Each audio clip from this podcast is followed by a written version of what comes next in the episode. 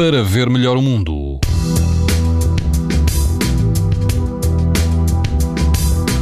E quase todo o país vai apresentar amanhã risco alto de exposição à radiação ultravioleta. Apenas na Madeira o risco será muito alto.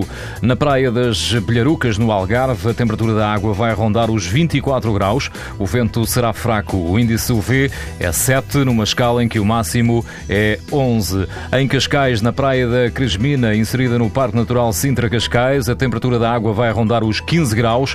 O vento vai soprar forte, ultrapassando os 30 km hora. O risco de exposição exposição aos raios UV será alto. Se estiver pela costa alentejana, na praia da Ilha do Pessegueiro, o índice UV previsto é de 7, ou seja, alto. A água do mar pode chegar aos 21 graus e o vento sopra fraco. Pode ouvir estas informações no site da TSF e também em podcast.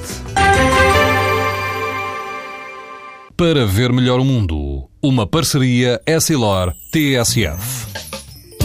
Sabia que é tão importante proteger os seus olhos como a sua pele? Não basta ter lentes para estar protegido. Lentes Essilor Proteção Total. Para uma visão saudável. Essilor. Para ver melhor o mundo.